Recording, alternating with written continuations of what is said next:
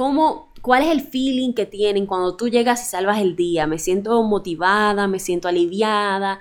Trata de identificar esa, esa sensación, esa emoción y trata de hacerme sentirla por medio del texto.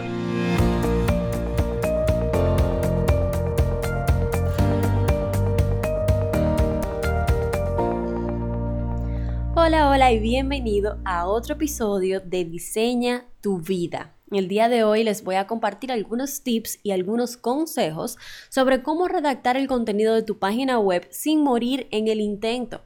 Y lo bueno de estos tips es que no solamente son válidos para redactar contenido para la página web, también te puede funcionar si tienes algún tipo de newsletter o si quieres mejorar tus captions en Instagram. Una de las mayores inseguridades que encontramos con nuestros clientes es el qué compartir en su página web.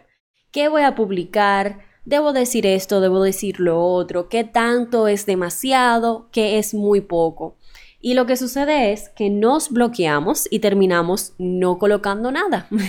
en vez de tal vez hablar de más, terminamos no diciendo nada. Y es que, bueno, el contenido es vital. Por ejemplo, en nuestro caso, antes de comenzar el proceso de diseño, primero necesitamos tener el contenido completamente listo, ya que construimos todo alrededor de este. Y lo interesante es que sí, el contenido puede mejorar con el tiempo, puedes ir haciendo algunos cambios, experimentando, cambiando oraciones, nosotros lo hacemos todo el tiempo incluso lo recomendamos. Sin embargo, eh, la esencia de lo que estamos diciendo normalmente no cambia, porque el contenido de nuestra página web lo que busca es conectar con nuestra audiencia ideal. Y el único momento en el que realmente va a haber una transformación completa o que se espera que haya una transformación completa es cuando la audiencia cambie o cuando nosotros querramos cambiar la forma en la que nos estamos posicionando o en la que nos estamos mostrando al mundo exterior. Entonces, es muy, muy importante, es vital que nuestro contenido sea el mejor que podamos generar. Y para generar buen contenido, primero hay que tener claridad, pero ya eso es otro tema. Hay una frase que me gusta mucho que dice que el contenido precede al diseño. El diseño en la, ausencia, en la ausencia de contenido no es diseño, es puramente decoración. Porque el diseño lo que hace es que toma el contenido y lo eleva, que toma las partes que hay que destacar y las destaca, que lo presenta de una forma que sea digerible, de una forma que sea atractiva de una forma que realmente me ayude a mí a absorber esa información o a sentirme de una forma o de otra o a tomar algún tipo de acción que sea de compra, sea de compartir. El diseño busca causar algo. Y para poder causar necesito primero saber qué, cuáles, los, cuáles son los propósitos y cómo cómo me estoy comunicando, cómo voy a causar eso, voy a ser un poco más agresivo, voy a ser un poco más poético, voy a ser un poco más amigable. Entonces, por eso es que nosotros trabajamos contenido con todo. Desde títulos hasta artículos en el blog, cada pieza de texto o imagen, las imágenes también son contenido, eh, definen cómo percibirá el visitante nuestra marca. ¿Cuáles son las expectativas que tendrá a la hora de ponerse en contacto con nosotros? Y si se va a sentir enganchado o no. Normalmente nos enfocamos en los textos, más que nada, porque las imágenes tendemos a trabajarlas de forma, vamos a decir que, eh, con lo que se pueda. Pero es muy, muy recomendado que trabajemos las imágenes igual de intencionalmente que hacemos con los textos, porque las imágenes son lo que la gente más va a recordar, específicamente si son visuales. Eh, deben de tener la paleta de colores de tu marca, deben de comunicar el feeling, más que el objetivo en sí, me explico. Por ejemplo, te estoy hablando de eh, este mismo tema, redactar un texto y te presento una mascota con un lápiz, más que mostrarte el proceso de redacción en la imagen, yo quiero mostrarte que el proceso de redacción para Paragram es etéreo, es clean, es en un escritorio que se siente que hay espacio, tiene una flor al lado porque estamos disfrutando también de la naturaleza, o sea, es la historia que hay detrás de lo que queremos decir. Entonces, el crear imágenes intencionales, el hacernos imágenes profesionales, el vestirnos en esas imágenes con los colores de la marca, no necesariamente el color principal. No necesariamente si mi marca es amarilla, yo tengo que estar full de amarilla con un fondo amarillo, pero sí que se sienta cohesivo, sí que se sienta que fue parte del el plan. No utilizar siempre imágenes de stock. Y si vamos a seleccionar imágenes de stock, que incluso es algo que nosotros ofrecemos, sean imágenes rebuscadas o editadas para que encajen en este universo que estamos creando. Por ejemplo, nosotros hemos tenido que unir dos imágenes en Photoshop, hacer montajes para realmente mostrar una parte de la marca específica. Hemos tenido que cambiarle colores a ciertos elementos para que combine realmente con el resto de la página. Y no es muy diferente de hacernos fotos tal vez si no queremos tener una presencia directa. Podemos utilizar la forma de stock, 100% pero debe ser un stock intencional. Debe ser un stock rebuscado con un plan, que siga unos lineamientos y que realmente encaje en la página y se sienta que todo fue diseñado como un todo. Algo que tenemos que tener claro es qué va y cómo. ¿Será el lenguaje de la página informal o formal? Los títulos son proacción, o sea, tienen verbos que me hacen sentir que voy a actuar o tal vez son puramente descriptivos, utilizo muchos adjetivos o no. ¿Cómo habla mi audiencia? ¿Voy a hacer eh, un poquito más de, de la jerga de ellos o voy a utilizar un lenguaje un poco más técnico? Si agotaste un proceso de branding, seguramente vas a tener estas respuestas al haber definido el tono, el estilo y la voz de tu marca. Sin embargo, si no lo hiciste, lo ideal es que empieces desde ya y comiences a ponerte reglas a ti mismo. Por ejemplo, ¿vas a hablarles como plural o vas a hablarles como singular? Por ejemplo, no sé si te estás fijando que yo te estoy hablando ahora mismo como tú. No estoy hablando de ustedes, no estoy hablándole a un grupo, sino a una sola persona. Eso es una decisión consciente. Y a veces es un poco difícil porque estamos, eh, no estamos pues con el cassette de la marca todavía, no tenemos años y años practicándolo, por lo que escribirlo es lo ideal, que te hagas un set de reglas de cosas que no puedes romper. Yo me encuentro a veces que estoy escribiendo un artículo, que estoy escribiendo un correo y empiezo en plural y termino en singular y tengo que devolverme a arreglar todos los verbos anteriores, todo lo todo anteriormente. Pero eso pasa em, porque no tengo a la mano las reglas que ya he especificado para la marca. Te recomiendo que lo tengas en una nota en el celular o que lo tengas impreso en tu agenda, pero que te pongas limitantes.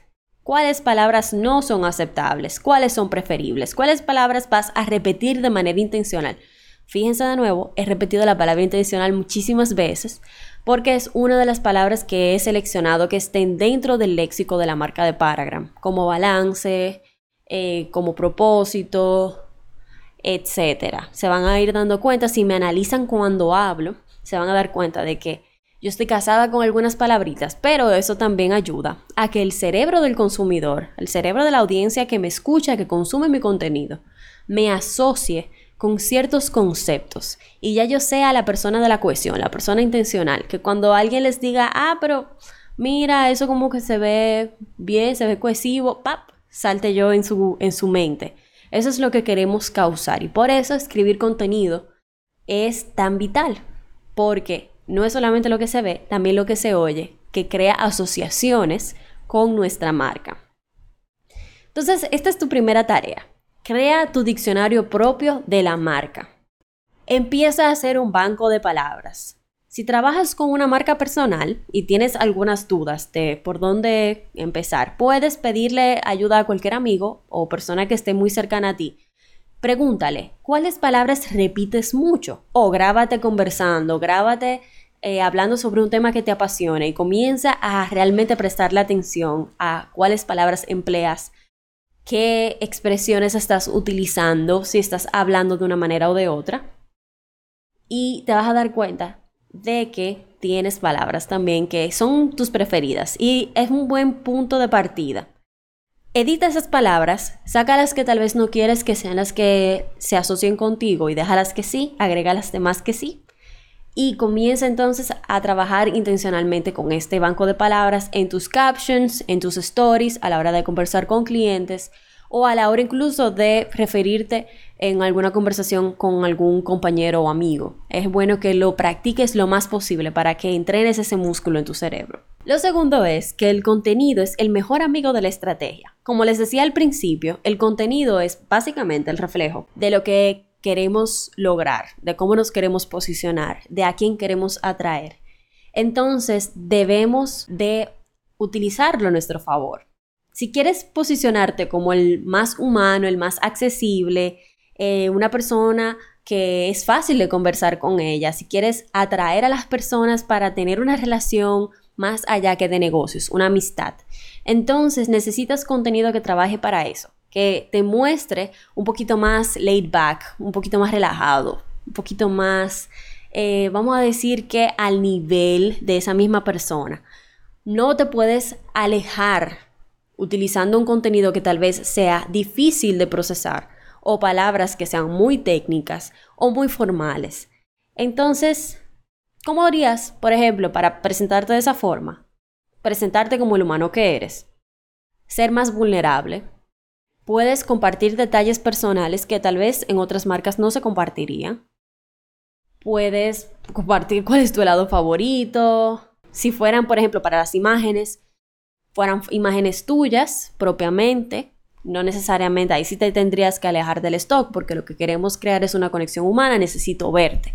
Necesito verte muchas veces para sentirme que te conozco. Necesito saber cosas que tal vez yo ni siquiera sé de amigos que tengo, pero porque tú me los contaste con esa intención, de que yo me sienta de que eres mi amigo. Pero eso nace, eso que les estoy contando ahora, nace de la búsqueda de posicionarte como humano y accesible. Entonces, tiene que tus acciones salir de cómo tú quieres posicionarte. Como hablé al principio, busca definir eso primero. Entonces, esta es tu tarea. Identifica tu pieza de contenido que debe hacer clic con tu audiencia. ¿Qué me vas a dar a mí propiamente como audiencia para que yo sienta que tengo una conexión contigo, sea formal o sea informal? Sea de que eres humano y accesible o de que eres un experto. Si eres un experto te, o te quieres posicionar como experto, evidentemente vas a utilizar palabras que sean un poco más difíciles, una jerga un poco más técnica y vas a utilizar imágenes un poco más impersonales, porque puedes utilizar imágenes tuyas, pero quieres utilizar imágenes tuyas ya en contextos que no me están tal vez viendo a los ojos a mí como audiencia y en contextos en los que estás envuelto en tu asunto. Por ejemplo, dando una charla o tal vez trabajando en una pizarra explicándole algo a un grupo, o sea, quieres que tus imágenes te alejen un poco de la persona para que te posicionen un poquito más alto, un poquito más allá y también el proceso de llegar a la página de contacto va a ser más impersonal. Sería enviarle un mensaje al equipo, o sea, no contactarme directamente. Si eso es lo que quieres, si te quieres posicionar como un experto, que tal vez no sea del tú a tú. Todas las acciones van a variar según el negocio, pero la tarea propiamente es identificar esa acción que puedes hacer para posicionarte como te quieres posicionar Busca referencias de personas que están en tu audiencia y que se están posicionando de manera similar a la que quieres lograr. ¿Cómo lo hacen? ¿Cómo te sientes cuando estás en su página web? ¿Qué sientes que es lo que termina de darte ese empujón a tomar acción? ¿En qué punto de su página sucede una transformación, sucede una decisión de compra? el analizar todo eso te va a dar algunas pautas que puedes utilizar también en tu negocio, en tu proyecto. Piensa además en tu audiencia. ¿Cuál es el problema que estás resolviendo para ellos? ¿Cómo se sienten cuando no pueden resolverlo? ¿Cuál es la transformación que sucede antes de ellos conocerte y después de conocerte? ¿Cuál fue la transformación que tú mismo tuviste? ¿Qué fue lo que te trajo hasta aquí? ¿Cuál es la historia? cómo, cuál es el feeling que tienen cuando tú llegas y salvas el día. Me siento motivada, me siento aliviada. Trata de identificar esa, esa sensación, esa emoción y trata de hacerme sentirla por medio del texto. Recuerda, trabaja esto como una historia que tiene un inicio, un desarrollo, un desenlace y un final feliz. Véndeme eso. Y asimismo también identifica acciones que vas a tomar para terminar de posicionarte como quieres posicionarte. Sea hacer una lista de beneficios que tiene tu producto o servicio, tomando en cuenta los puntos de dolor de tu audiencia y tomar esa lista y tal vez hacer un video tú explicándolos para hacerte sentir más de cerca de esas personas y contagiarles tu energía Puede ser que tal vez decidas describir o fotografiar tu producto ya propiamente y alejarte tú de la situación y hacer que el producto sea el protagonista. Puedes también escribir la historia de cómo llegaste a trabajar ese producto, qué fue lo que te causó esa necesidad eh, y cómo fue tu aventura por en ese desarrollo del producto, con cuántas personas hablaste, si fuiste a un laboratorio, si tuviste que hablar con un chef. Todo va a depender muchísimo de tu estado, o sea, de tu producto, de tu negocio, de cuál fue tu historia. Pero comunícamelo. Hazme parte de eso que viviste. Ya lo tercero sería trabajar las subpáginas. tenemos el banco de palabras, tenemos el contenido que debe hacer el clic. ¿Cuál va a ser el contenido? Vamos a decir que va a causar esa compra y tenemos entonces ahora que ampliar, porque no todos los compradores van a simplemente dejarse enamorar al primer párrafo, sino que van a querer explorar un poquito más, conocer más a fondo cómo funciona todo. Así que vamos a trabajar con subpáginas ahora. Toma en cuenta que cada subpágina de tu página web puede tener una audiencia diferente. Eso es súper importante. A la hora de trabajar la estrategia, debes de definir diferentes perfiles a los que te quieres dirigir. Y puede que cada una de estas páginas tenga un perfil diferente, que incluso llegue de lugares diferentes. Hay personas que piensan en una página web como que es una secuencia de páginas y que llegan a la página de contacto o a la página de compra, cuando realmente una página web puede ser una sola página que logre en esa misma página esa acción. Hay diferentes formas de trabajarlas. Una de ellas puede ser la secuencia, como otra de ellas puede ser trabajar diferentes subpáginas que logren objetivos diferentes para audiencias diferentes y así acapararlos a todos, trabajarlos a todos. Entonces, ¿qué buscamos con, por ejemplo, la página de sobre nosotros? Conectar, cultivar confianza, hacerme sentir que estoy más cerca o tal vez mostrar el aval de por qué yo puedo estar haciendo esto, mostrar mi trayectoria, mi experiencia, testimonios o tal vez con la página sobre nosotros lo que quiero es que veas que cuántas sucursales tengo, cuántos empleados tengo, mi tamaño que debe de generar cierto tipo de confianza, etcétera, etcétera, etcétera. Entonces, cada página debe ser, como dije anteriormente, intencionalmente creada. Comienza a pensar, ¿Qué quiero lograr con la página de sobre nosotros? ¿Qué quiero lograr con la página de contacto? ¿Qué quiero lograr con la página de artículos? No voy a tener un blog solamente por tener un blog. Debo de tener un blog que realmente sacie la necesidad de mi audiencia o que me posicione de una forma o de otra. Si quieres posicionarte como experto, lo ideal es tener un blog que tenga mucho contenido y no solamente cantidad, sino calidad. Incluso puedes removerle las fechas para crear una buena librería, tal vez todo al mismo tiempo, decir, mira, voy a sentar una semana y voy a producir todo el contenido. Y entonces ya tener todo ese contenido ahí e ir agregando mensual. O puedes dejar las fechas y hacer un compromiso. Pero cada decisión tiene una razón de ser. Para cada apartado de tu página, pregúntate, ¿quién es la audiencia principal? ¿A quién, a cuál de mis perfiles les estoy hablando? ¿Cuál es el objetivo de esta página? ¿Qué es lo que yo quiero lograr con ella? No necesariamente tiene que ser una acción por parte del eh, cliente, del consumidor. Puede ser simplemente generar en su mente algo, posicionarte de una forma o cultivar algo. En resumen, ¿qué se lleva esa persona de esta página? ¿Qué conocimiento? ¿Qué de valor? ¿O qué con qué ganas se lleva Tal vez yo voy a utilizar la página de contacto para crearle la necesidad a esa persona de conversar conmigo.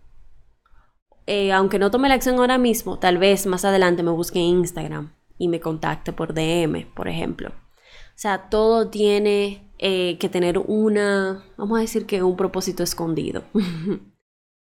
y siguiendo el ejemplo entonces de posicionarnos como humano, ya di el de experto. La página de sobre mí, por ejemplo, es vital en este caso. Las respuestas a esas preguntas serían más o menos así, en este ejemplo. ¿Quién es la audiencia principal? El cliente que busca asesoría y tiene miedo de comprometerse porque no sabe si yo soy el indicado. ¿Cuál es el objetivo de la página sobre mí entonces? El mostrarme como un profesional no solamente capaz, sino que también es divertido y dinámico. Y por eso trabajar con él no solamente te va a garantizar la transformación que andas buscando, sino que va a hacer del proceso ameno, divertido, sencillo, sin preocupaciones. ¿Cuál es la conclusión para el lector? Que esta persona es afable, dinámica y puede convertirse en mi amigo, más que solamente darme lo que estoy buscando o la transformación que estoy buscando. Entonces, miren cómo pasamos por el proceso de identificar cuál es el miedo, la necesidad, cómo yo puedo saciar eso por medio de esta página y que entonces qué se lleva esa persona, en qué transformamos ese miedo o esa necesidad. Tu tarea ahora es abrir un documento de Google Docs o de Word por cada una de las subpáginas que tienes planificadas para tu página. Si estás trabajando en un newsletter, puedes abrir una por cada correo que piensas mandar en un tiempo específico. Y si son captions, también. Entonces, responde las preguntas que te hice anteriormente. ¿Quién es la audiencia principal? ¿Cuál es el objetivo de este texto, de esta página, de este recurso? ¿Y qué se lleva el lector? ¿Cuál es la conclusión para él? Comienza a escribir entonces ya propiamente el contenido y revisa que cumpla con los objetivos que te acabas de proponer para esta página en específico o recurso que estamos creando. Puedes ir preguntándote, ¿estoy cumpliendo con el objetivo? Al terminar cada párrafo o si quieres, exprésate y luego entonces pásalo por la prueba de fuego, por las tres preguntas, a ver si está realmente cumpliendo con esto. También puedes compartírselo a un amigo y hacerle la pregunta sin contarle cuál es tu objetivo, si o sea, ¿qué sientes que estoy logrando con esta página? Es una buena forma de comprobar que estás en el camino correcto. Entonces ya algunos tips que puedes utilizar para mejorar aún más tu contenido. Coloca la información más importante delante. Sí, el comenzar con la esencia de lo que quieres decir te ayuda a captar esa atención. Es muy diferente el escribir para la web o para las redes a escribir, por ejemplo, un ensayo. Normalmente el ensayo agota el primero, explicar lo que se va a discutir, luego presentar una visión general del tema y luego entonces es que entramos en materia y sacamos una conclusión de qué es lo que yo te quiero comunicar con respecto a eso. Estamos hablando de que la web y las redes sociales son de personas que no tienen un lapso de atención muy amplio y necesitamos llegar al grano, necesitamos captarlos, necesitamos enamorarlos a primera oración. Entonces, tu punto más importante, siempre hazlo primero. La información que es más importante para los visitantes de tu sitio web es a menudo una simple declaración de lo que, de lo que haces. O sea, si tu propósito con la página es que educar al cliente sobre tu trabajo, sobre qué ofreces, dilo primero. Soy fulano y trabajo esto y esto para tal y tal persona. Una vez que entiendan eso, entonces comienza a desarrollar los detalles. Pero ya, ahí o los captaste o los perdiste. Los periodistas llaman a esta técnica el escribir en pirámide invertida. En los artículos de prensa, la información de mayor valor periodístico precede a los detalles, por esta misma razón, y a la información de fondo. Incluso si solo lees el primer párrafo de una historia de un periódico, no sé si se han fijado, eh, seguimos entendiendo el panorama general. Entonces, eso es lo que queremos. Dame una introducción a ver si caigo. Y trata de que esa primera oración sea realmente construida para eso, para llamar la atención. Respeta el tiempo de tu audiencia. Al igual que una pantera perezosa busca una presa fácil para su cena y es una metáfora un poco extraña, pero sí, tu visitante no quiere hacer esfuerzo a la hora de leer tu texto. Si utilizas oraciones muy largas, oraciones muy complejas, con muchas oraciones subordinadas, si utilizas adjetivos increíblemente rebuscados o tal vez eh, el texto está muy pequeño o está muy junto, todo eso va a causar que la persona diga, mira, yo no voy a pasar trabajo para leer esto y va a abandonar todo. Entonces, lo ideal es que utilicemos párrafos cortos de cuatro oraciones como máximo, oraciones cortas también. Saltémonos palabras innecesarias que no están agregándole nada a lo que estamos diciendo. Podemos escribir y luego pasar el filtro, el fuego y limpiar. Evita hablar en pasivo, ya que se torna un poquito cansón. Pueden buscar un poco de esto en, en Google, de cuáles son las oraciones pasivas. Y no te repitas. Utiliza mejor sinónimos, varía los adverbios, no repitas. Muchas veces caemos en ese gancho de decir luego, luego, luego, o sin embargo, sin embargo, sin embargo, o repetir una palabra por falta de una mejor palabra, lo que acabo de hacer ahora, por ejemplo. Entonces, leamos, sentémonos, leamos el texto nuevamente y veamos cuáles palabras podemos variar para agregar algo de movimiento al texto. Haz que las personas encontrarte sea sencillo los clientes potenciales siempre están buscando información sobre los productos. Es muy difícil que alguien en el siglo XXI, en 2019, no busque en Google información sobre algo que quiere comprar. Ya queremos saber reviews, queremos saber recomendaciones, queremos saber quién lo ha utilizado, si realmente funciona. Entonces, ¿cómo puedes ayudarlos a que te encuentren? Fácil, utilizando el SEO. Digo fácil, pero realmente utilizar el SEO es algo que debemos de, hacer todo el tiempo. Con todo lo que produzcamos, con todo lo que publiquemos, debemos de hacerlo de manera intencional, nuevamente la palabrita, para que esté optimizado para los motores de búsqueda. Responde las preguntas de tus clientes potenciales. Es un buen lugar para empezar a trabajar el SEO. ¿Qué va a buscar esa persona en Google y cómo lo va a buscar? A mí me encanta hacerle incluso preguntas a personas que sé que pueden ser mi audiencia ideal y les digo, ok, si tú fueras a buscarme ahora mismo a mí en Google, ¿cómo tú me buscarías? Es una forma también de salirse de nuestro cerebro, de cómo nosotros haríamos las cosas y entender un poco cómo funcionan los demás. Discute un tema clave por página. No tratemos de abarcar todos los temas en una sola. Por eso es que el tener un blog ayuda tanto al SEO, porque cada artículo se supone que habla de un tema en específico. Entonces eso nos ayuda muchísimo a desarrollar el tema, repetir palabras claves, el crear todo un desarrollo que hace que Google entienda que esa, esa página es relevante para la persona que anda buscando información sobre el tema. Incluye enlaces a páginas relevantes de tu propio sitio web o a otros sitios web. Por ejemplo, definiciones, eh, tal vez hay alguien que escribió un blog post que amplía un poco más algo que dijiste, pero que no está 100%, eh, que no es 100% relevante para el tema que estás compartiendo. O también puedes, eh, mira, si te interesa este tema, tengo este otro post que te puede interesar, que es complementario. Entonces, sí, el agregar enlaces, sacar a la persona de la página, no necesariamente Em, es lo más recomendable el sacar a la persona de la página. Sin embargo, ayuda muchísimo al SEO el tener esos enlaces ahí. Siempre recordar que abran en una pestaña nueva y no que abran en la misma pestaña. Cuestión de que salgan, tengan la información y vuelvan a nuestra pestaña a continuar navegando en nuestra página. Utiliza frases y palabras que tus clientes potenciales manejen y utilicen también, porque eso es lo que van a colocar en Google. Háblales en su idioma, vuelvo y lo repito, y lo voy a seguir repitiendo, quieres tener un balance entre tecnicismo y algo que ellos conozcan, mostrar tu expertise y un lenguaje llano. Queremos darles lo familiar y sacarlos un poquito de su zona de confort para entonces realmente volverlos curiosos.